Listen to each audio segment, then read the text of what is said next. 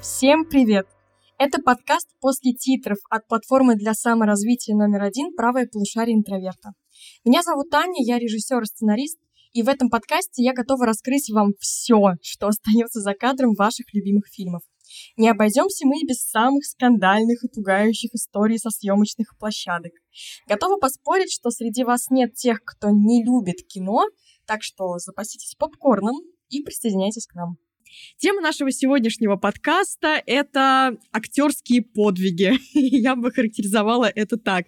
Да, говорить мы будем не только про то, как Леонардо Ди Каприо залез в лошадь и вообще залезал ли он в лошадь для съемок «Выжившего», но и в целом про то, что актеры готовы сделать ради своей роли в фильме. Ну и если вы действительно интересуетесь кино основательно, то еще я очень советую вам посмотреть наши курсы Summary на тему кинематографа.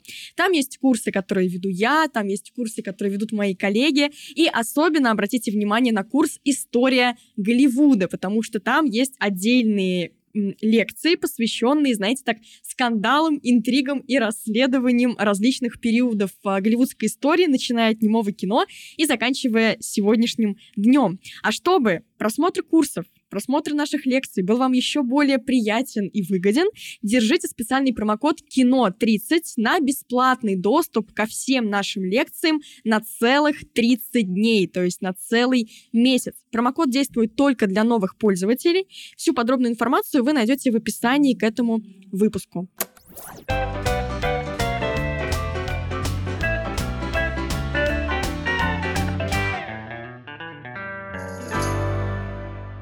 Ну а сегодня у нас в гостях э, Саша, замечательный сценарист и тиктокер, который помогает в правом полушарии интроверта э, с нашими соцсетями. И, конечно же, большой любитель кино, знаток кино и кино, и сериалов. И мы обе сегодня пообсуждаем все самые интересные актерские подвиги, начиная даже с немого кино и заканчивая уже тоже современным днем. Привет, Саша. Привет, всем привет, привет, Аня. Э, я думаю, сегодня будет у нас такой разговор двух людей, которых э, немного травмировала актерская школа. Я думаю, это тоже, наверное, как и, все э, люди, которые связаны как-то с кино, первая мечта у них всегда была стать актером или актрисой. И, и я думаю, все мы тоже своего рода залазили в лошадь, но только чуть-чуть по-другому. Не как Ди Каприо, к сожалению, нам за это не платили миллионы. Но я думаю, как, как и все э, начинающие там актеры, режиссеры, ты по-любому знаешь, что такое «покажите мне гусеницу на цветке в Японии весной 2012 года». Да, на самом деле актерская школа, она же так или иначе преподается на режиссерском факультете, мы это проходим два года. Ну а до этого еще различные театральные студии, с которыми мы обе с тобой сталкивались, да. И вот эти вот истории из серии, да, покажите гусеницу на цветке, покажите дерево, которое греется под солнышком. Но мое любимое было это покажите, как удивляются воронята. Мне было лет 11, и меня заставляли с криками просто адскими. Знаете, тоже своего рода актерский подвиг изображать, э, как удивляются воронята. Мне кажется, мы уже третий час занимались, и наша преподавательница все хотела вытащить из нас, знаете, этого внутреннего вороненка. Видимо, не очень хорошо получалось, и да, это был довольно мучительный процесс. Я, конечно, а, как сказать, не претендую на лавры Оскара за своего удивленного зеленого вороненка, но, знаете, силы было потрачено много. Самое интересное, что уже сейчас душно воронята же не удивляются, они, наверное, даже не могут испытать эти чувства. То есть, э, если отталкиваться от системы Станиславского, еще, э, от которой, я думаю, у нас сегодня пойдет речь, это э, ты пытаешься как-то вспомнить те эмоции, которые похожи, и думаешь, так, когда я в жизни удивлялся как вороненок? Наверное, вот в детстве. Да, я еще помню, когда я училась на первом курсе, у нас было актерское мастерство. В частности, одна из самых известных история актерского мастерства вот для режиссеров, и в целом это изображение как раз животных, что ты наблюдаешь за животными, актеры, студенты действительно ходят по зоопаркам для этого периодически, э, или во всяком случае наблюдают там за всякими голубями, смотрят видосики, а, чтобы посмотреть, ну, вот эти вот повадки их изучить. И я изображала пингвина, а, ну, знаете, даже как играла пингвины, все было очень серьезно, мы за это должны были получить зачет. И к нам приходил очень именитый мастер, а, и он сказал мне, что у меня есть клюв. И я была так счастлива, я звонила маме по телефону, кричала в трубку, говорила, мама, у меня есть клюв. Это так здорово. Мама такая, господи, куда я отдала? Да, наверное, именно так она и думала.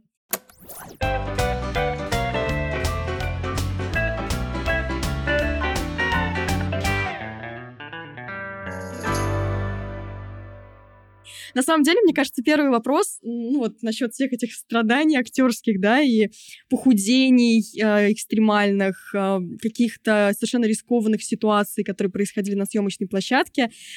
А вообще зачем актеры так страдают? Ну, то есть есть в этом какая-то логика, какой-то реальный смысл? Или все-таки существует функция просто реалистично изобразить какую-то конкретную эмоцию, а, проговорить текст, ну да, как бы с чувством, с расстановкой, но тем не менее без а, вот а, таких крайностей. Почему они этого не делают?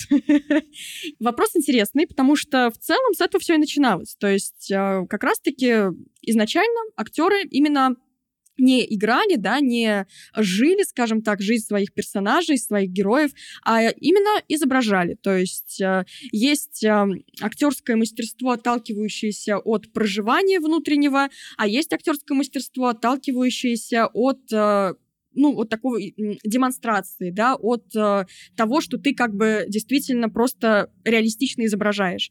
И на это, самом это деле... вот как раз, извиняюсь, перебью, это вот как раз вот это вот внутреннее, внешнее. Вот я помню, что есть у актеров, когда они идут от внутреннего, когда идут от внешнего.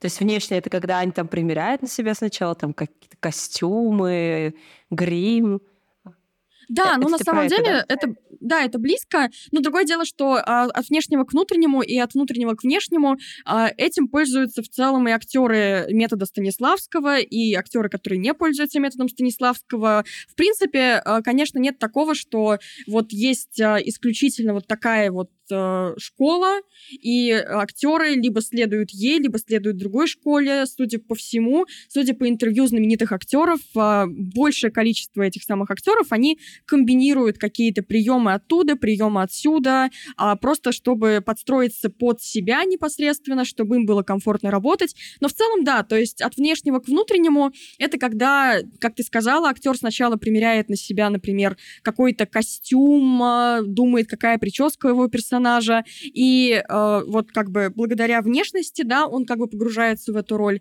Более того, еще это о том, что он изучает физику своего героя, то есть, например, ему режиссер вообще, да, говорит на съемках, что здесь ты должен э, сесть на стол, просидеть там условно 5 секунд, э, глядя в одну точку, после этого э, так сглотнуть э, выразительно, чтобы было заметно, да, что у тебя вот, что ты сглатываешь, а потом, например, еще резко закрыть глаза. Ну, я так условный набор uh-huh. каких-то физических действий перечислила, а, и хороший режиссер бывает так, что он понимает, вот если сейчас этот актер сделает вот это количество действий одно за другим, то это будет выглядеть как то, что мне нужно.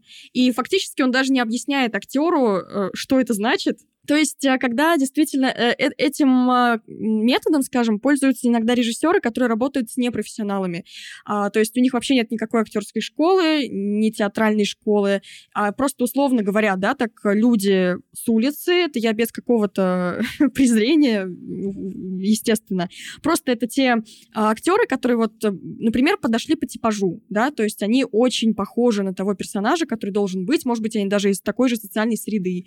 И они не знают, как играть. Они очень сильно сковываются. А, насыщать, наполнять их голову а, вот этим огромным количеством информации по поводу прошлого э, героя, да, по поводу его каких-то внутренних травм, по поводу того, как в 11 лет ему мама сказала, что она его не любит, и из-за этого у него там а, произошли вот такие-то изменения в голове. Это все слишком сложно, а главное, если у актера нет э, школы, то он эту информацию как бы э, воспримет, но присвоить для того, чтобы потом а, действительно выглядеть в кадре органично, не сможет.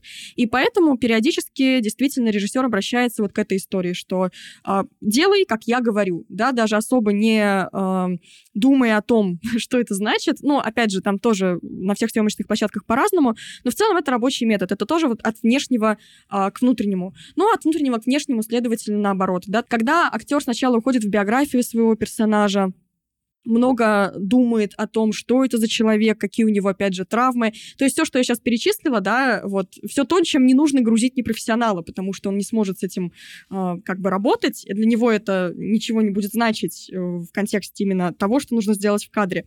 А вот это все как раз-таки может изучать профессиональный актер. У актеров бывают свои тетради роли, так называемые, где они как раз-таки думают э, по поводу всех этих вопросов, отвечают на них. И тут тоже э, кто во что гораст. То есть э, каждый актер, так или иначе, он может готовиться по-своему. А, и самое интересное, что, в принципе, до сих пор, вероятно, есть актеры, которые идут именно от внешнего к внутреннему, да, и которые, вот, скажем так, скорее реалистично изображают, чем переживают. И э, метод Станиславского, а потом метод Ли Страсберга, да, который как бы сильно связан с Станиславским, который был очень известен в Голливуде во второй половине 20 века. Это все э, есть, безусловно, но, во-первых, это все между собой перемешалось, а во-вторых, есть не только это. И до сих пор есть э, актеры, мы о них сегодня поговорим, которые, в общем-то, считают, что э, Станиславский Был слишком радикальный, что не надо так делать, что вообще актеры, которые одержимы подобными э, методами, они э, только тратят время на съемочной площадке, с ними неудобно работать, то есть такое мнение есть. Кстати, вот именно мне кажется, те самые ужасы, какие-то перегибы на съемках происходят, наверное, из-за убеждения актера или режиссера в том, что человек должен, ну вот, ну вот максимально он должен вжиться в эту роль, он должен там скажу там ужасные вещи, но если там у него герой с э, ампутированными конечностями, то он чуть ли сам себе тоже не ампутирует эти конечности, чтобы ну вот точно было правдиво, чтобы точно Станиславский сказал «верю». И да, вот тут, наверное, этот перегиб, он существует. Может быть, ты мне поправишь, я тут э, скажу маленький, маленький такой автоп, что я не эксперт, ну, не буду считать себя э, экспертом в э, кино, да, я сценарист, но я больше работаю, так сказать, с текстом, не с людьми, не с актерами, поэтому тут, наверное, я буду в такой позиции, что э, буду спрашивать какие-то моменты у тебя, потому что очень интересно как-то с точки зрения режиссеров и актеров. Но вот я, когда думала об этой теме, мне казалось, что все-таки система Станиславского, которая, ну, конечно, не просто так считается гениальной, она в плане кино, например, она, возможно, уходит уже в какие-то э, перформансы, которые, возможно, и не стоили того. Есть такое мнение. Тут э, насчет перформансов и страданий на съемках как раз-таки хочу уже прийти к одному из примеров. Это пример еще ранний. Это на самом деле еще пример из немого кино а, и пример еще до того, как, а, например, система Станиславского пришла в кино, да, и как-то так масштабировалась уже на различные страны и так далее. А, это картина «Страсти Жанны Дарк», ее снял а, гениальный, конечно, да, знаменитый режиссер а, Карл Теодор Драйер. И там играла актриса, ее звали Рене Фальконетти, у нее был театральный опыт как раз-таки. И тут э, еще важная история, что действительно актеры-театралы, которые приходят на съемочную площадку в кино, а если у них это первый опыт, им приходится очень здорово перестраиваться, переходить на совершенно другие рельсы, потому что мы все понимаем, что актерская игра в кино и актерская игра в театре это две очень разные актерские игры. Я когда училась на сценарном, у нас тоже был, ну, такой э, так сказать, быстрый э, курс театрального мастерства, и у нас преподавал человек, который играл и в театре, и в кино, и он так э, смешно подметил, что первое, чему учишься, это не орать. Да, да, да, именно. А на самом деле, мне кажется удивительным, что до сих пор у нас практически нет отдельных школ, которые преподавали бы именно актерское мастерство для кино. То есть это все равно одна и та же база, и действительно ну, та же самая система Станиславского в кино и в театре. Если театр — это жизнь на сцене на протяжении условных двух часов, и ты не можешь э, выйти из этого процесса, да, это такой довольно-таки длительный все-таки во времени процесс и почти что не прекращающийся, да, ты уходишь со сцены, но на протяжении всего спектакля ты как бы не выходишь из своего персонажа. То, э, что, что касается съемочной площадки, то это история «давай снимем еще один дублик», а давай э, еще один, а давай вот здесь немножко по-другому, а давай сейчас наш обеденный перерыв, а потом вот ты сейчас пока там слезы утри, а мы поедим, покушаем, вернемся с ним еще раз. тебе еще. Более того, это история про то, что театр, э, ну, как бы мы начинаем из точки А, э, живем жизнь своего персонажа и приходим к точке Б. Э, весь сюжет да, за один раз сыгран линейно, и ты можешь развиваться вместе со своим персонажем, понимая вот, что сейчас он испытывает это, потом он будет испытывать это, в конце он будет испытывать то.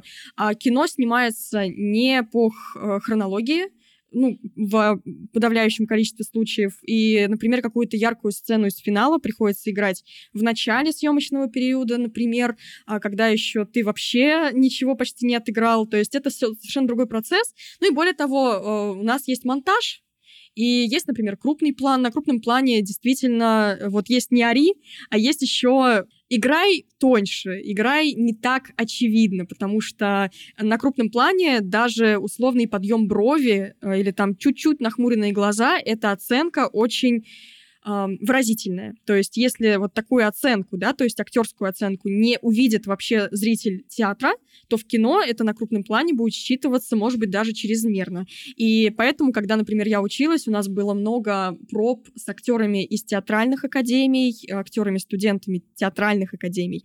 И они приходили, первое, что мы им говорили, ребят, не играйте, вот просто ничего не играйте, будьте собой.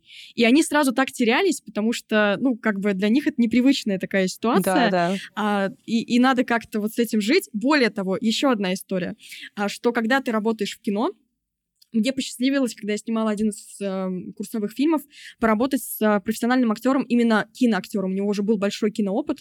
И я тогда снимала чуть ли не первую свою работу. И вдруг этот замечательный э, человек, который решил сняться у меня, и он э, знал всю механику. То есть он понимал, что есть монтаж, и поэтому его существование в кадре до, вплоть до того, как он поворачивает голову или какой рукой, там, не знаю, чешет нос.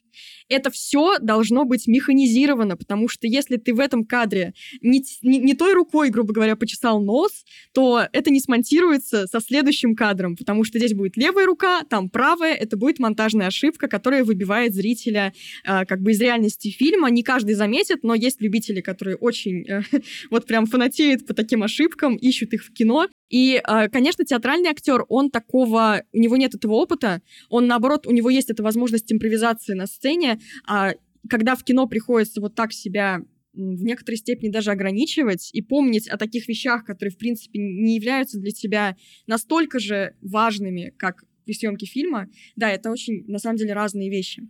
Это, кстати, очень смешно, вот когда ты начала говорить про крупные кадры, это я сразу подумала, о, теперь я знаю, почему так много приколов, связанных с ТикТоком или любыми короткими видео. Я думаю, ты видела много таких видео, где блогеры, они отыгрывают какую-то сцену из кино, и там настолько, вот там настолько переигрывают, потому что просто там и брови, и глаза, и скулы, все двигается, там все лица кривляются.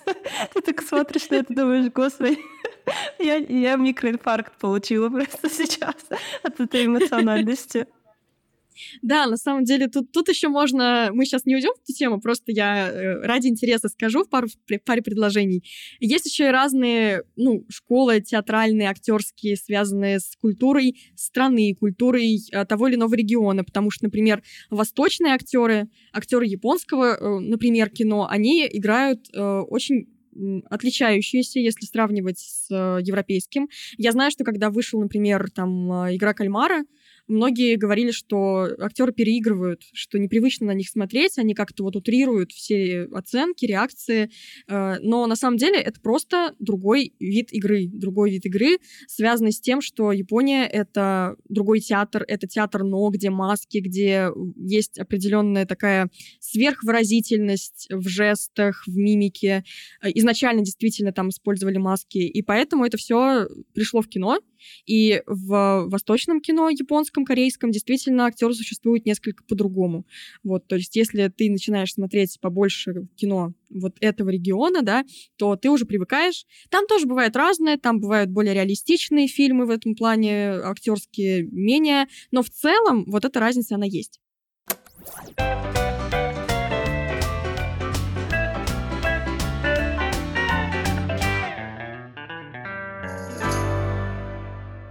Но я вернусь к своему примеру, связанному со страстями Жанны Дарк, а, потому что это еще 1928 год.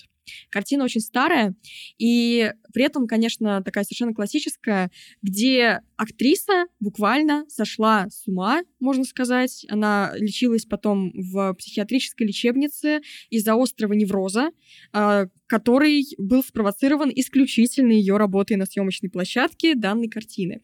Итак, актриса Рене Фальконетти вот с этим своим театральным опытом пробовалась на роль Жанны Дарк, Дрейеру она очень понравилась, и он буквально изматывал ее на съемочной площадке. То есть э, он, не, ну, как бы там не было, конечно, физического насилия, хотя, к сожалению, такое случается на некоторых съемочных площадках. Э, здесь его не было, но было ужасное психологическое насилие. Говорили, что буквально плакали на площадке все, и там операторы, и световики, и, естественно, сама Рене Фальконетти. Было очень жестко. Ну, то есть это действительно были крайне сложные съемки. В частности, там был эпизод, где э, главные героини отрезают волосы, да, ну, то есть Жанни Дарк отрезают волосы. Uh-huh. И это должно было быть снято с первого дубля, потому что волосы можно отрезать только один раз. Их действительно резали по-настоящему. И э, как бы вот все это, вся эта постоянная психологическая перенагрузка, она действительно в итоге привела к настоящему нервному срыву Рене Фалконетти. Ее э, болезни фактически, и к тому, что больше актриса не смогла вернуться в кино. То есть настолько это было сложно, что она просто вот больше не смогла этим заниматься. Да, картина гениальная, да, там удивительные крупные планы по реалистичности актерской игры, ушедшие далеко вперед э, а, 1928 года, потому что в немом кино, как вы помните, тоже обычно играют иначе. Но здесь это очень живая, реалистичная, психологически достоверная игра, но вот чего она стоила? На самом деле очень э, интересный вопрос, что в это время и даже, мне кажется, ну, до конца 20 века, возможно, даже и сейчас, самое страшное, что это воспринимается как э, должное. И тогда, скорее всего, воспринималось тоже отчасти как должное. Знаете, вот есть такая идея, что если вы хотите создать там какое-то произведение искусства, если вы хотите создать что-то великое, и вы вот обязаны положить там свою жизнь, в свои свое ментальное здоровье, вообще все, что вы можете положить на этот алтарь, все отдать, потому что тогда вот вы ради высокой миссии искусства вы э, сделаете что-то потрясающее. И ужасно, что, мне кажется, изначально это, наверное, даже и не оценивалось как что-то э, может, ты меня поправишь, ну, как что-то шокирующее. То есть, ну, да, отрезала волосы. Это сейчас мы такие думаем, что Серсеи в «Игре престолов», наверное. Не по-настоящему волос отрезали. Ты кого там даже, например, Дейнерис э, только в последнем сезоне покрасилась по-настоящему, потому что берегла свой цвет волос.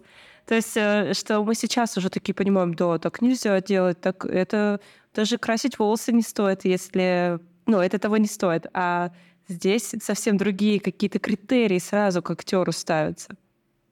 Ну, изначально, когда все-таки кино только-только зарождалось, понятное дело, что там никто особо не думал еще про то, как актеры существуют.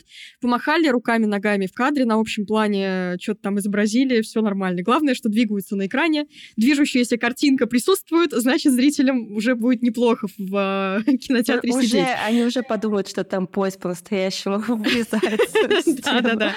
А потом постепенно, да, пришли профессиональные актеры в кино. А, с ними начали работать, да, то есть они принесли свои там а, методики, а, в частности, там постепенно-постепенно это был там тот же самый метод Станиславского, но он-то пришел позже, это уже там 50-е годы в Голливуде, например, когда все это начали культивировать. До этого был Михаил Чехов, который тоже в Голливуде и сам работал, и, собственно, тоже пользовались несколько его э, приемами, его методами, но э, самое интересное, Саша, из того, что ты сказала, за что вот я бы зацепилась, что не для всех сегодня, как мне кажется, очевидно, что это не совсем ок, как говорится, что в целом это не знаю, вот, может быть, можно как-нибудь без насилия психологического на съемочной площадке, потому что одно дело, когда мы говорим про 28 год, да, это как будто совсем другой мир. Другое дело, когда и сегодня бывают такие проекты, где актеров буквально мучают, буквально э, психологически насилуют, э, и при этом э, это вот буквально наш нынешний день. Здесь я тоже могу вспомнить, например, такой скандально известный проект, это вот именно кинопроект, он называется «Дау». Это просто что-то невероятное, тем более невероятно, что это каким-то образом уродилось в наше время, когда столько э, вопросов к тому, как должны работать люди в кино, где границы дозволенного, и столько было скандалов на этот счет, да. Не все они касаются э, харасмента, это просто про уважение друг к другу, в частности, да, про то, что вы не должны так или иначе как бы рушить границы личные человека, с которым вы работаете. А здесь, в проекте DAO, это вообще почти что социальный эксперимент, довольно-таки жестокий социальный эксперимент. Для тех, кто упустил эту историю, я напомню и просто расскажу, что это очень большая масштабная работа, а, где режиссер Хржановский буквально сделал маленький город, построил небольшой такой научный городок а, в эпохе 50-х годов Советского Союза, там начало 50-х еще, до смерти Сталина. И э, вот этот город, он полностью был сделан максимально реалистично. Там даже трубопровод проводили по примеру того времени, когда происходит время, ну, как бы действия. И э, все актеры, и даже не только актеры, но и люди, которые просто работали на съемочной площадке, даже сами костюмеры, они должны были носить одежду исключительно того времени, которые сшиты по лекалам того времени, даже, пардон, нижнее белье, они должны были чистить зубы зубной пастой того периода, да, вот очень как бы близко там зубной порошок. А, то есть все вокруг, весь быт, он был максимально похож на 50-е годы прошлого века в Советском Союзе, и э, они вообще не должны были покидать зону этого городка, то есть место съемки. Они буквально там жили, они э, как бы у них были какие-то уже свои отношения. Если не ошибаюсь, то там же еще были и непрофессиональные актеры, участвовали обычные люди. Там были и обычные люди, и профессиональные актеры, то есть их там мешали. И э, было, было такое правило, что если ты уже приходишь на съемки DAO, то ты вот живешь в этом закрытом месте, у тебя там такой микроклимат а Советский Союз 50-х, э, и доведенная уже до максимума как бы такая тирания, которую транслирует сам Хржановский, о которой он как бы хотел этот проект во многом сделать, про вот тоталитарный режим, да, и критику всего этого. Ну, для него это была картина именно об этом. И э, либо ты приходишь и остаешься, либо ты уходишь, но у тебя уже нет шанса вернуться, то есть э, все, ты уже не часть этого кино-эксперимента. И, конечно, люди в таком э, максимально для них непривычном, некомфортном э, месте, они нервничали, у них был очень сильный стресс. Это приводило, в частности, к тому, что они между собой тоже ссорились, у них были сложные отношения. Более того, уже, в принципе, складывались разные отношения, а камеры снимали всегда этих людей. То есть это было почти что реалити-шоу в таком вот сеттинге Советского Союза 50-х. Они ели их снимали, они ругались, э, их снимали, а, и даже сексуальные сцены тоже снимали настоящие, то есть э, просто... Причем вот... там были же еще сексуальные сцены с насилием, то есть не просто волшебство, как в Доме 2 говорят. Да, и, э, конечно, для меня здесь очень много вопросов потому что на дворе 2023 год, да, но на тот момент это там несколько лет мы убавляем, но тем не менее это 21 век, это уже довольно прогрессивное общество, в кино задумались над тем, где пролегают личные границы на съемочной площадке, и при этом, да, хорошо, ты как режиссер хочешь снять картину про тоталитарный режим, но для того, чтобы ее снять, ты буквально воссоздаешь тоталитарный режим, может быть, даже где-то доведя его до предела, которого на самом деле могу предположить, да, может быть, было, может быть, не было, ну, то есть там это все прям вот доведено до максимума а, художественного, чтобы это было выразительно. И ты этот тоталитарный режим буквально воссоздаешь, оказываешься на месте того самого тоталитарного правителя, который ты, ну, которого ты хочешь критиковать, и а, люди страдают на твоих съемках, люди потом делятся впечатлениями о том, какой это был травматичный опыт, а, а ты, ну да, окей, ты снял еще один фильм о том, как нехорошо, когда существует тоталитаризм. Такой эффект, э, знаешь, такой эффект э, как говорится, убить дракона, когда ты хочешь вот показать, очернить э, тирана, а сам становишься тираном в итоге. То есть э, где эта грань? Загадка вообще. Ну, как мне кажется, для адекватных людей не загадка.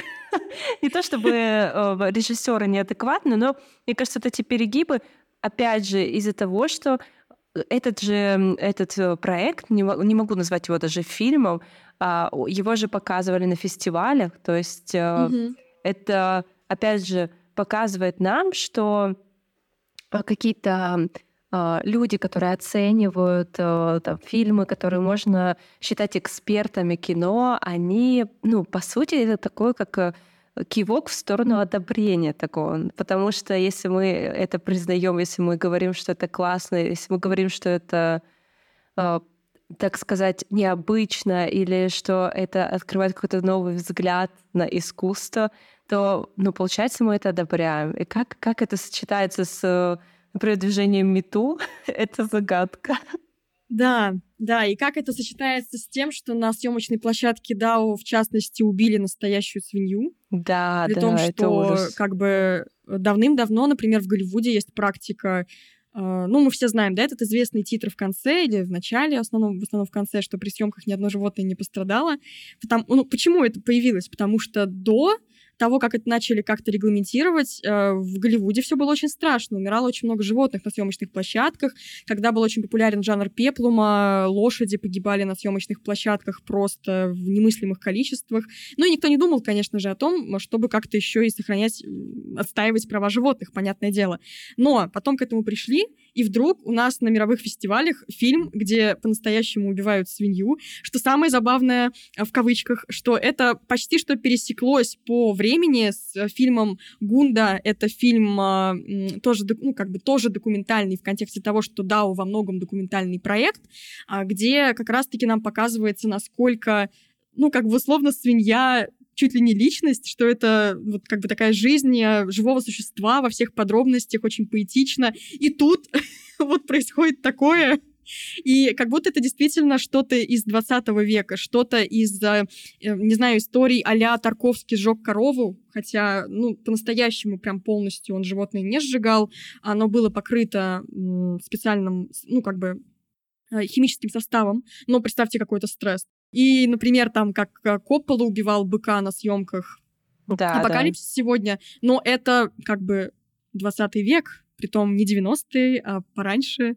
И вроде как от этого отказались, и вдруг вот мы видим то, что мы видим. И опять же, мне просто кажется, что в, в случае с DAO тут немножечко игра не стоит свеч. То есть она, в принципе, большой вопрос, стоит ли такая игра свеч хоть когда-либо.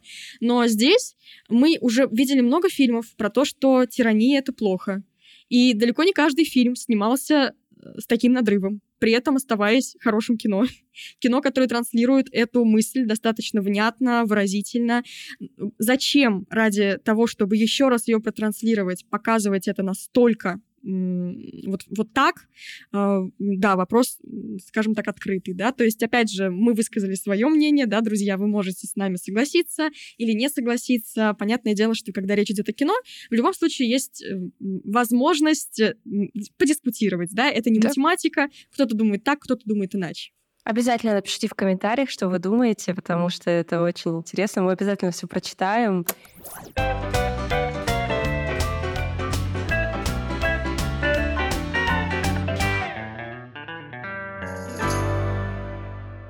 А на самом деле тоже интересная история, что вот DAO, э, никто же не запрещал уходить с съемочной площадки. Да, была история, что если ты уйдешь, то не вернешься, но как будто бы ты сам подписываешься под этим. То есть ты понимаешь, что тебя там ждет, тебя там никто не держит насильно, ты можешь уйти, да, без права возврата, но тем не менее.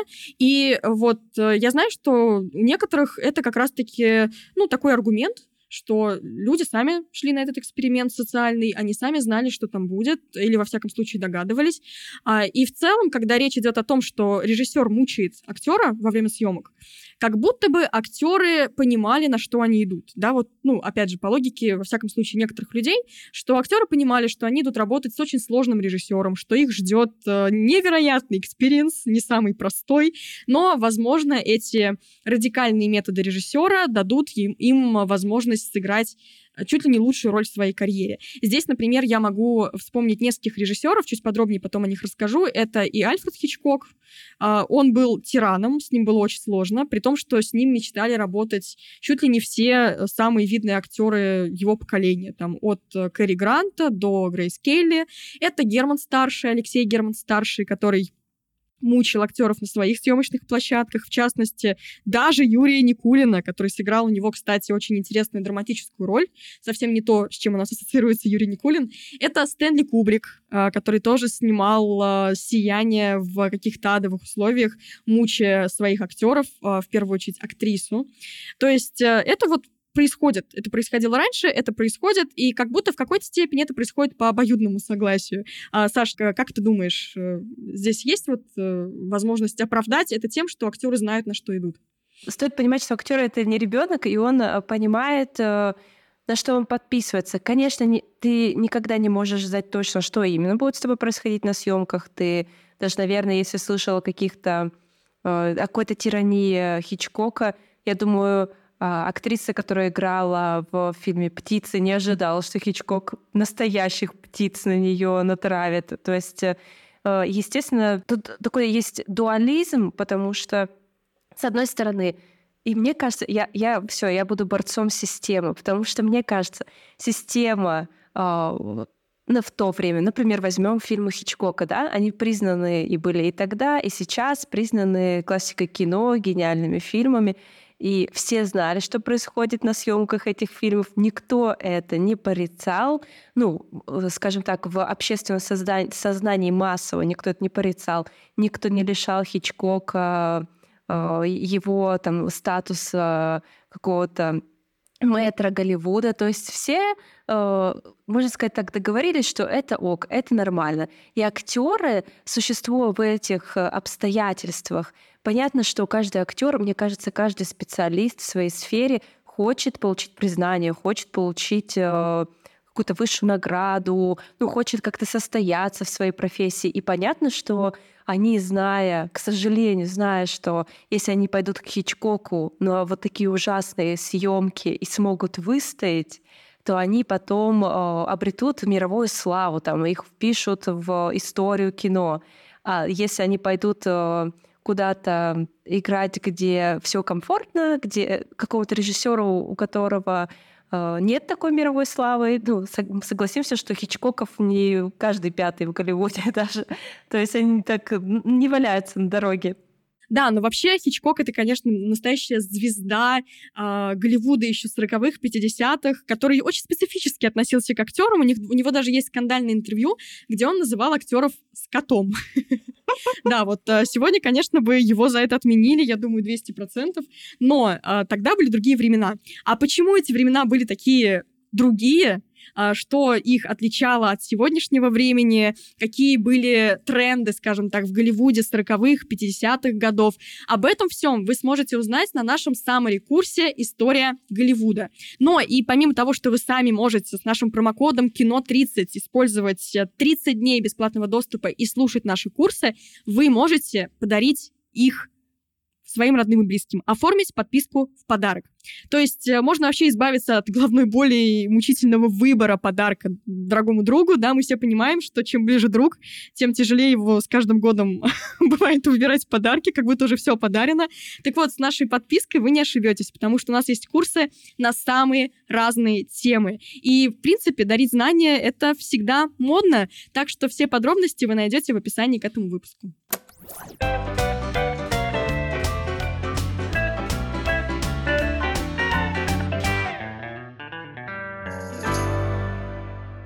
И у меня, знаешь, такой встречный вопрос. Одно дело, когда актер идет, зная, что будет тяжело, и осозна... осознавая, что ему придется выполнять указания режиссера, да, режиссера, странного режиссера с своими жестокими методами. Но есть же ситуации, когда актеры приходят и они, например, привыкли играть по системе Станиславского, или считают, что система Станиславского э, гениальна, безусловно, гениальна, безусловно, в рамках театральной деятельности неповторимо, на мой взгляд, но они приходят с вот этим бэкграундом и сами говорят режиссерам о том, что вот я, давайте я там не буду спать 30 дней, там, условно, чтобы точно добиться реалистичности. Давайте я там, ну, условно э, сделаю какую-то ужасную вещь, например, э, не знаю, по-настоящему, это тоже такой типичный пример, по-настоящему, например, себя порежу. Вот, mm-hmm. потому что тогда вот я буду точно видеть кровь, там, ощущать все свои вот эти эмоции, и получится настоящая правда. То есть э, есть же актеры, я думаю, может быть, ты даже сможешь мне сказать примеры, а, когда актеры сами сами идут на это, сами придумывают, сами считают, что именно такой подход к профессии э, им обеспечит мировую славу. Да, есть такие примеры, конечно, и есть э, ну, очень яркий пример. Это Дэниел Дэй Льюис, который да. несколько раз выходил из кино. Да, он славится не только тем, что ему в любой непонятной ситуации дают Оскар, но и тем, что он а, такой радикальный э, последователь э, и системы Станиславского, и Ли Страсберга, ну то есть э, вот тех самых систем, которые вот прям про проживание максимальное. И э, не каждый режиссер и продюсер, с которым сотрудничал э, Дэй Льюис, были этому рады. Например, он играл у Скорсезе в «Бандах Нью-Йорка», у него там потрясающая роль антагониста, такого яркого персонажа, персонажа, мясника. И э, для того, чтобы сыграть эту роль, он, а, ну, естественно, там вся эта работа мясником, да, это уже классика, этим уже никого не удивишь, как говорится. Вот, но, помимо прочего, э, печально известный, но, тем не менее, здесь это действительно имя, которое имело отношение к этому, а, к этому фильму. Харви Вайнштейн, продюсер фильма, он ругался на Дель Льюиса, потому что тот постоянно требовал, чтобы он организовывал какие-то встречи с мафией, чтобы он а, последил как бы за повадками этих людей, да, хотя это уже современная мафия, но, но тем не менее.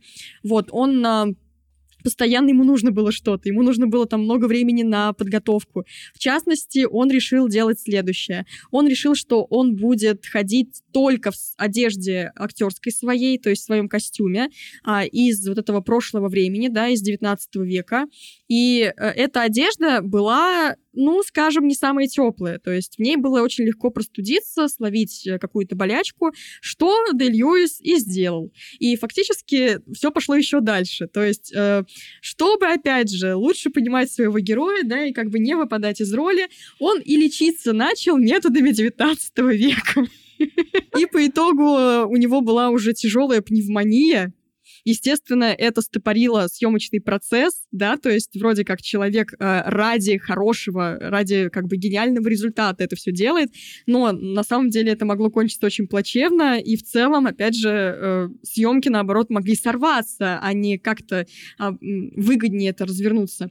И э, потом уже, когда совсем было все критично, он все-таки решил лечиться современной медициной, да, ну то есть это вот как раз из серии такого радикального примера, когда человек действительно готов на все. Или, например, в другом э, своем фильме, одном из первых фильмов, за который он получил первый Оскар, это фильм «Моя левая нога». Он там играет человека, ну, он в, в инвалидной коляске, э, известный художник, э, и он не вообще э, вставал с этой инвалидной коляски на съемках, то есть он э, просил, чтобы члены съемочной группы его, если что, таскали, там поднимали его по лестнице и все в этом духе, при том, что фактически он, естественно, мог с нее встать, да, потому что он э, не страдает какой-то болезнью, которая приковала его к этому инвалидному креслу, но он этого не делал, потому что для него было, опять же, важно вот так вот прочувствовать своего героя. А, в итоге это принесло ему Оскар, да, а, но а, как бы другие а, члены съемочной группы говорили, что он этим сильно раздражал. А есть актеры, которые специально не мылись месяц там и даже больше, чтобы тоже как бы реалистично выглядеть и играть. Это, а, например, Холли Берри, кстати, в одной из первых своих ролей, да, то есть это, этому подвержены не только мужчины, как вы могли подумать, э, нет, девушки тоже так делают. И а, вообще, конечно, представьте, да, как неприятно работать э, с таким коллегой, если ты не настолько радикальный поклонник Станиславского. Да, это точно. Я, кстати, вспомнила, что э, когда Дельюис э, играл в фильме «Линкольн», это тоже такой фан-факт, что он играл Стивена Спилберга и просил всех на съемочной площадке и, и режиссера тоже называть его мистер президент. То есть, ну, тут уже как бы ты так думаешь, это, это нормально или это уже за гранью нормальности? Потому что у того же Станиславского, как если я правильно помню, у него все у него сказано, что вы должны как бы отделиться, уметь отделяться от своего персонажа. Вы не должны всю свою жизнь потом или даже во время э, съемок, ну понятно, что во время там репетиций когда вы репетируете, вы этот герой. Но когда вы выходите из театра, вы э, просто вы. вы. Вы не должны жить и носить вот эту роль в, в себе, в ваше личное в время, потому что, кстати, на мой взгляд, э, если вы не умеете отделять себя от роли, то это уже тоже такой звоночек, а мастер ли вы в своей профессии, потому что а профессия состоит не только из того, чтобы вы вжились в роль, вам нужно из нее и выйти. И выйти экологично, без проблем для своего ментального здоровья, без э, того, чтобы, как говорится, застрять в одной роли, как, например, про Джонни Деппа, да, часто говорят, что он застрял в роли капитана Воробья, и все. То есть есть же актеры, которые потом и в жизни применяют э, какие-то повадки своих персонажей которые ему очень понравились, и они стараются там, например, в собственной жизни использовать это. Э, и тут тоже такой вопрос, адекватно ли это? Скорее всего, это неадекватно, потому что нужно всегда оставаться собой. Да, на самом деле э, есть еще такое выражение, как актер нутра, который как раз-таки, он даже может быть э, условно без образования, но с очень э, сильной внутренней природной, скажем так, эмпатией, а, и он буквально вот вживается в свою роль до самого основания, и э, я знаю такие истории, как э, подобные актеры нутра буквально играли настолько, ну, на взрыв, настолько на все там 300% из нужных 100, что тоже сходили с ума, что э, там, после спектакля бились головой об стену буквально, потому что были не в себе.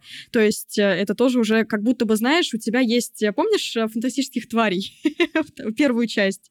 Да, и да, там да. вот эта вот э, злая сила, которая находится в несчастном забитом мальчике.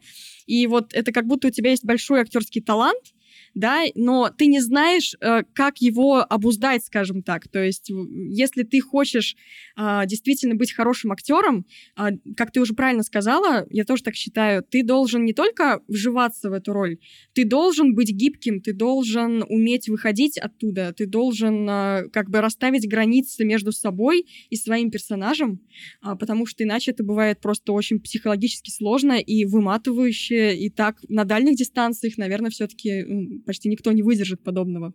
Да, потому что это ты хозяин своего таланта, а не талант. Твой хозяин. Э, если мы берем театральных актеров, понятно, что э, даже условно три часа. Я была на спектакле, который шел семь часов. Но еще ты можешь э, нести в себе этот эмоциональный накал, ты можешь там себя выкручивать наизнанку ради роли, ради красивой, классной эмоциональной игры. Но уносить это с собой за пределы и вот жить вот этим надрывом постоянно, жить весь съемочный процесс, который там иногда месяц длится, это уже перебор за гранью. Да, и опять же, возвращаясь к тому, что режиссеры иногда провоцируют своих актеров на подобную игру, да, и на нервные срывы на съемочной площадке, и э, к тому, что актеры периодически сами говорят, что вот я тут буду не мыться месяц, вы как-нибудь потерпите, пожалуйста, я в роль вживаюсь. А, это все как будто бы немножечко про то, что как бы это ни звучало страшно, с точки зрения актерского мастерства, немножечко как будто ну, легкий путь самый очевидный и самый легкий с точки зрения э, результативности. То есть, если ты действительно будешь чувствовать то, что ты должен сыграть, ты это, ну, как бы сыграешь, просто потому что ты действительно будешь это чувствовать. А если ты действительно будешь не мыться месяц, то это скажется на твоем, а, а, на твоей а, психофизике, и ты как бы будешь выглядеть реалистично в кадре. Если тебя режиссер за как бы пределами кадра доведет до нервного срыва, а потом ты этот нервный срыв продемонстрируешь в кадре, это будет реалистично, безусловно. Но а где актерская игра в таком случае, если все по-настоящему? Если э, ты как режиссер, например, да, возвращаясь к именно э, режиссерским методам, провоцируешь своих актеров вместо того, чтобы ну, как-то их убедить, заставить э, играть так, как тебе нужно. Здесь я хочу, например, а, рассказать про Алексея Германа, старшего. Прекрасный режиссер, конечно, совершенно уникальный. Уже такой поздний советский режиссер. Вы, наверное, знаете его фильмы «Хрусталев машину», «Мой друг Иван Лапшин», а, «Трудно быть богом» — это его самый последний фильм. И а, у него еще был фильм «20 дней без войны» потрясающая картина, на самом деле. Там играет Гурченко и Юрий Никулин.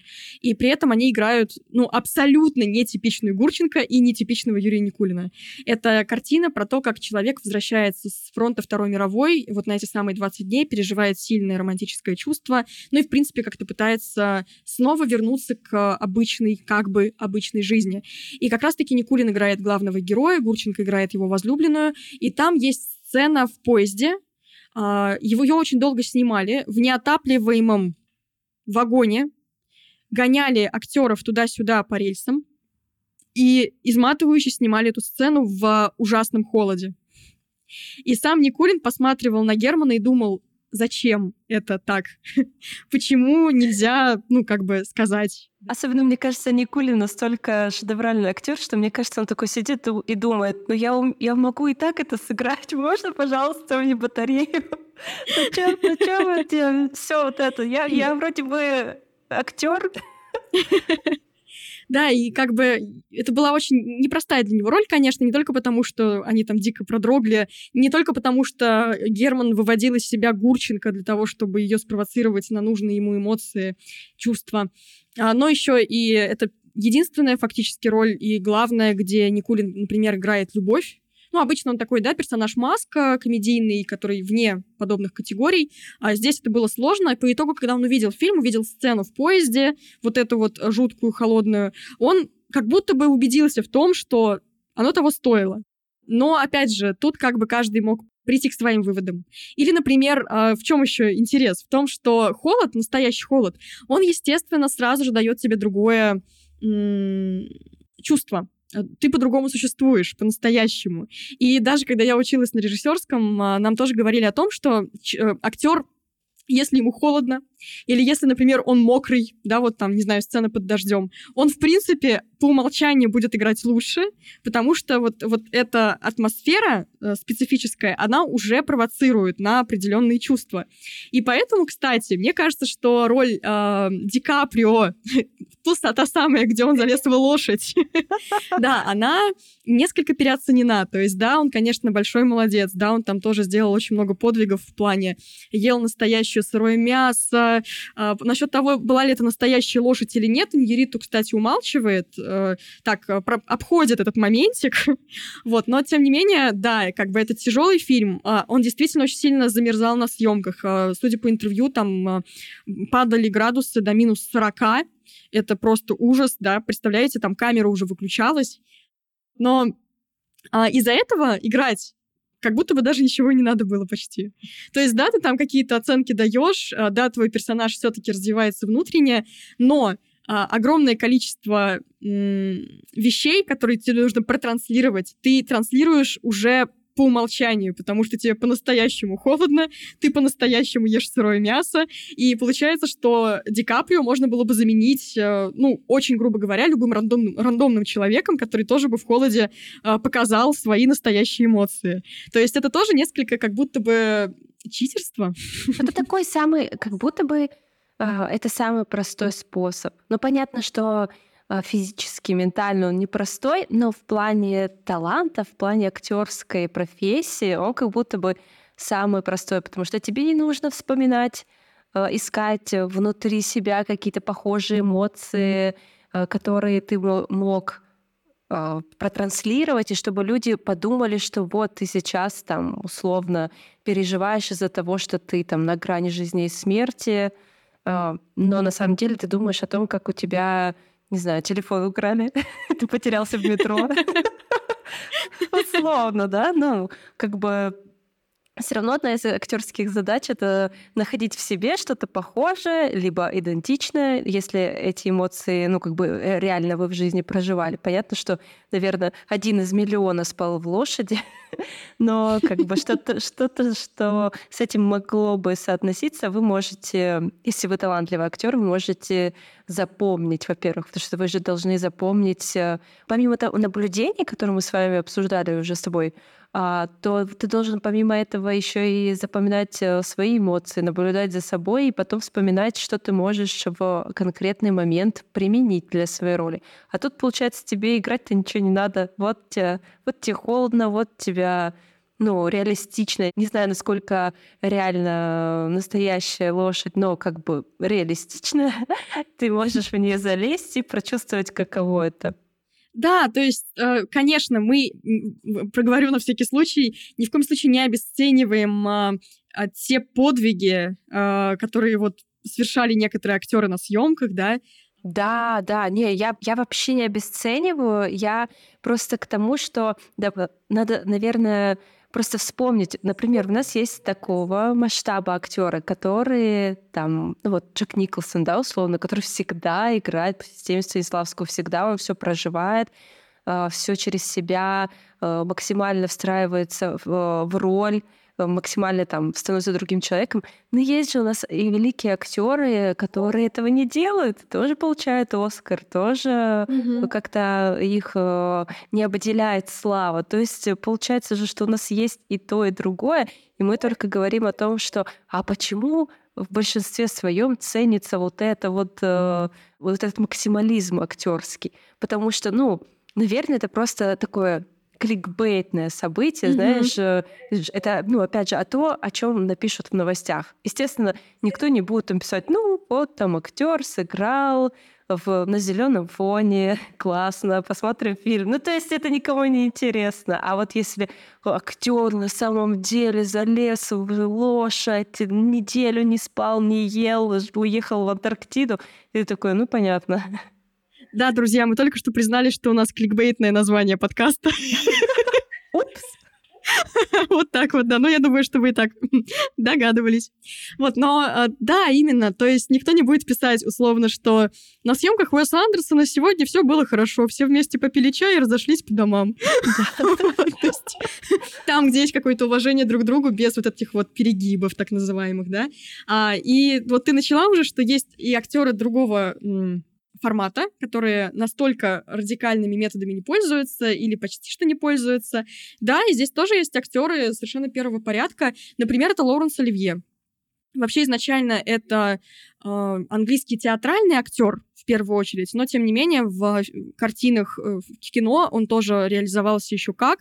И есть уже его поздняя картина, поздний фильм «Марафонец», где он играет вместе с Дастином Хоффманом. А Хоффман как раз-таки э, как бы адепт Ли Страсберга, тире почти что Станиславского, то есть вот эта история с проживанием очень э, такой э, радикальный. И когда Э, они снимались вместе в этой картине. Есть такая байка. Правда, потом эту байку несколько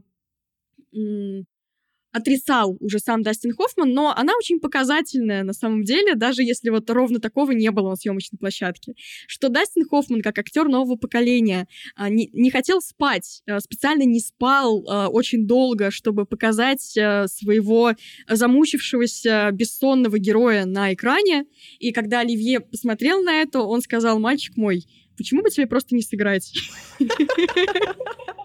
А что, так можно было? А, да, это такой как бы анекдот, и якобы там несколько другой контекст вложен в эту фразу, но можно себе предположить, что вообще подобное противостояние, да, вот одних актеров и других, оно может быть на съемочной площадке. А пока один не моется месяц, а второй как бы достигает подобных результатов несколько другими методами. Да, на расслабоне, на чили. Опять же, есть вещи абсолютно уже по-настоящему недопустимы. И тут, я думаю, нет даже никаких возможностей для дискуссии. Потому что, например, на съемках фильма «Танго в Париже», это фильм Бернардо Бертолуччи. И, кстати, Бертолуччи всегда говорит о нем как о фильме, э, который принес ему больше всего денег. Это действительно его самый прибыльный фильм. И, по-моему, даже, если я не путаю, самый прибыльный а, вообще фильм едва ли не в Италии в целом. То есть, да, он снимался в Париже, но это итальянский режиссер, и как бы это очень много денег принесло. Такая скандальная история ну, даже не любви, мне кажется, любви-то там нет, а, а всепоглощающей убийственной страсти между пожилым американцем и совсем юной француженкой, которую играет э, молодая, юная Мария Шнайдер, ей там 19 лет. Это ее первая большая роль в кино. И девочка, да, ну, почти что, совсем юная девушка, юная актриса, она э, буквально подверглась насилию на съемочной площадке в печально известной сцене э, фактически насилия не было реального сексуального акта, и, конечно, Шнайдер знала, что будет в этой сцене, то есть, что это действительно такая тяжелая эмоциональная сцена. Марлон Брандо не пошел на реальный сексуальный контакт, хотя Бриталучи, судя по всему, был бы только за.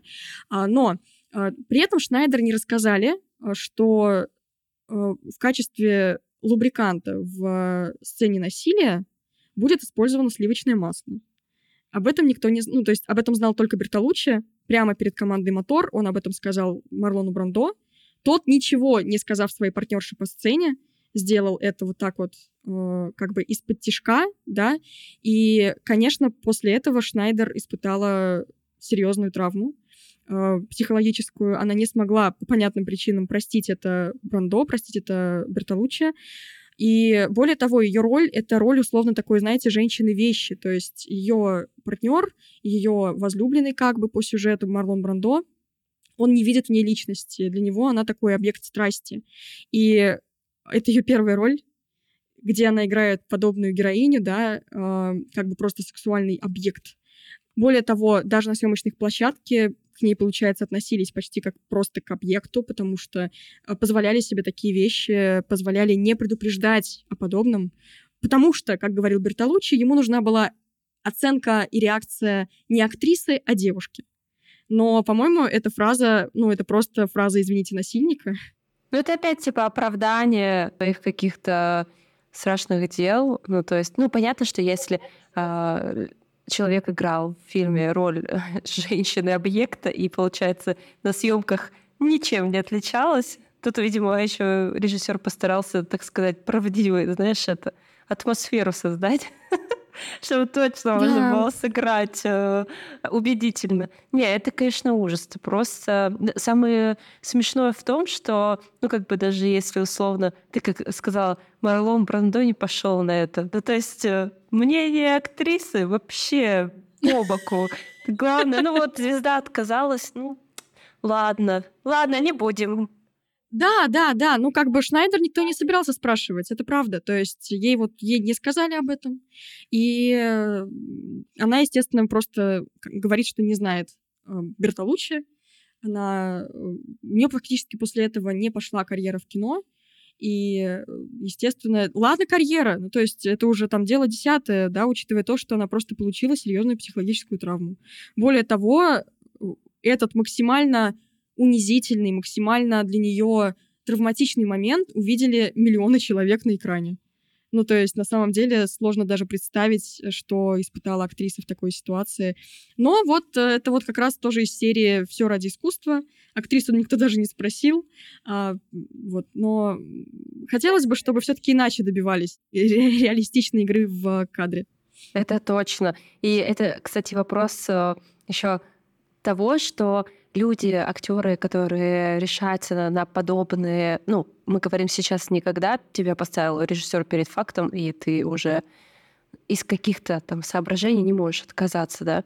А, но когда особенно актеры сами идут на какие-то ужасные вещи ради славы, а этой славы нет. То есть и, и насколько наверное, после этого человек чувствует себя опустошенным, потому что все равно э, это жутко, это неправильно, но когда ты добиваешься э, какой-то славы, когда ты становишься ценным работником, условно, да, тебя везде приглашают другие проекты, ты как бы становишься популярным, ты как бы для себя все равно психики, ну, как бы такие защитные механизмы, ты оправдываешь то, что бы с тобой там условно произошло, что ты там, э, не знаю, э, делал там трюки сам сложные или там условно, опять же, залезал в лошадь.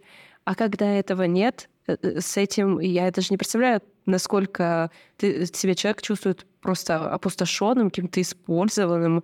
И стоит ли это того, стоит ли это того, особенно когда есть шанс, что эти старания просто сгорят, никак не оправдаются.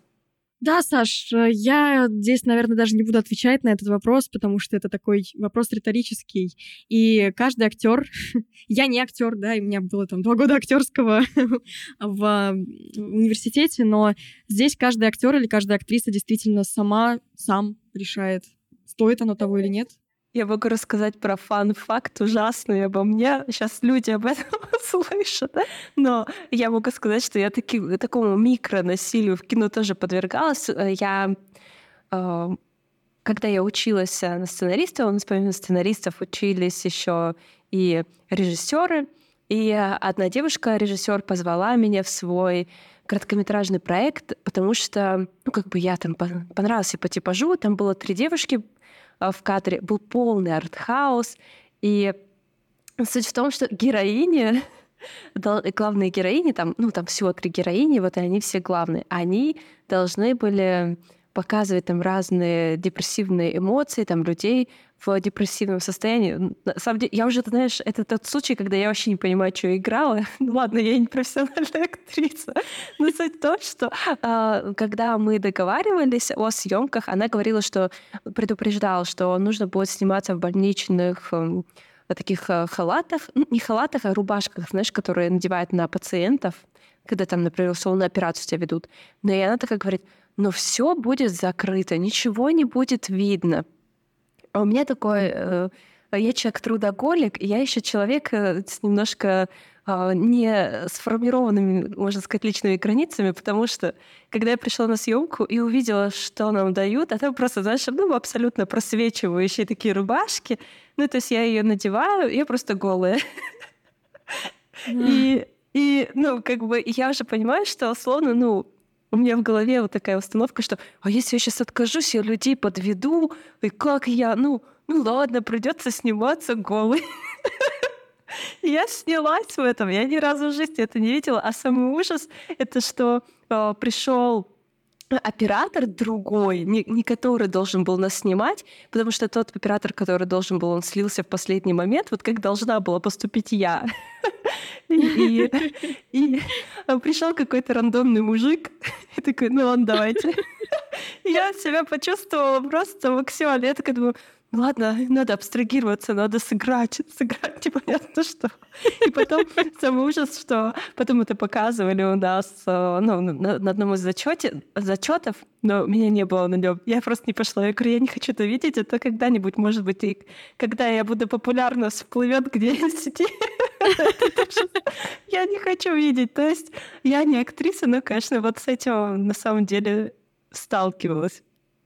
Сейчас смешно, даже на таком уровне, как бы, условно, ну, микроуровне, да, когда это студенческая работа, которая там явно на Оскар не будет номинироваться, это очень-очень нервно. А представить себе, э, вот опять же, историю, когда это большое кино, и ты находишься вот в такой вот позиции, это, конечно, очень страшно. На самом деле, э, сегодня же есть даже отдельные люди у кинозвезд, у больших звезд в целом, которые эм, контролируют то, как, условно говоря, работают с телом звезды, как бы это, ну, как бы не а, странно звучало, что можно оголить, а что уже нельзя по контракту. И вот посмотрите пункт 1, а, 3.4, а, что вот тут прописано вот только так и никак иначе. И, может быть, это может показаться какой-то уже совсем а, бюрократией, доведенной до максимума, но учитывая то, что кино — это максимально творческий процесс, и иногда вот этот творческий процесс выходит из-под контроля, а, может быть, э, это и неплохо неплохая,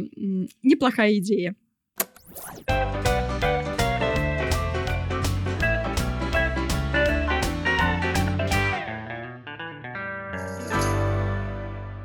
Вообще, конечно, мы сегодня э, поговорили только про часть э, вот таких вот скандалов, связанных с тем, на что актеры шли, шли ради роли. И если вам интересно больше узнать, если вообще вы хотите побольше узнать всяких скандалов, интриг, расследований в Голливуде, то смотрите наш э, summary курс «История Голливуда». И там как раз-таки я рассказываю даже про некоторые э, загадочные убийства, которые были в Голливуде еще в период немого кино, и буквально все в шоке были от того, что там такое произошло. И вообще вы э, на этом курсе узнаете всю историю Голливуда от немого кино и до современности, все подводные камни, все самые культовые фильмы найдете, что посмотреть вечером, наконец-то не будете мучиться с выбором.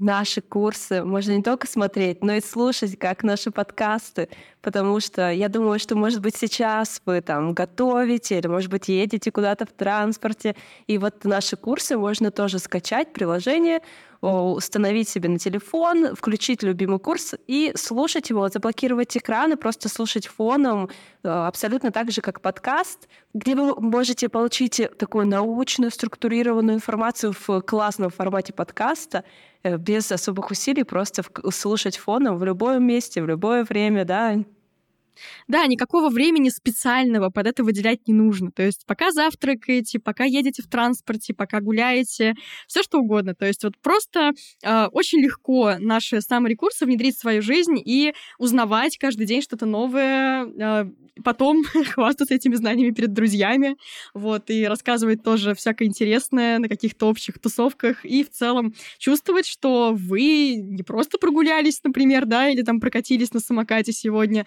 а параллельно еще узнали много нового. Но и, кстати, у нас еще есть промокод кино30, и вот чтобы вам совсем было прекрасно слушать наши курсы, обязательно оформляйте подписку и пользуйтесь этим промокодом, потому что если вы его введете, то у вас будет 30 бесплатных дней. Вы сможете целый месяц слушать наши курсы бесплатно. За эти 30 дней с нами ближе познакомиться, понять, насколько вы хотите с нами оставаться. А если вдруг э, вы передумаете, то просто можете отменить подписку заранее, и вам даже ничего платить не придется. Вот такие вот лайфхаки тут почти что секретные я вам рассказываю. А, ну что, Саша, мне кажется, мы сегодня с тобой очень а, интересно провели беседу вспомнили про самые невероятные вещи, которые творили актеры на съемочной площадке. А, конечно, этих а, ситуаций было намного больше. Но, тем не менее, мы подняли очень любопытную и до сих пор актуальную тему. И мне кажется, и нам, и людям, которые нас сегодня слушали, есть э, о чем подумать. Да, я уверена, мне было очень э, весело, классно, интересно. Я надеюсь, что нашим слушателям тоже. И пишите в комментариях, что вы думаете по поводу этой темы, предлагайте свои другие темы, потому что Аня будет постоянно записывать этот подкаст и будет рассказывать что-то интересное конкретно для вас. Да, друзья, а еще обязательно ставьте нам 5 звезд на Apple подкастах. Мы будем очень-очень благодарны вам за это. Подписывайтесь на нас а, во всех социальных сетях и даже на наш канал на YouTube. У нас есть большой, прекрасный канал на YouTube. А, ждем вас там, ждем ваших лайков, комментариев. Поддержите наш новый подкаст, а, пишите комментарии, как Саша уже сказала. И, в общем-то, дальше будем рассказывать вам про загадочный мир искусства. Всем спасибо и до скорых встреч! Пока!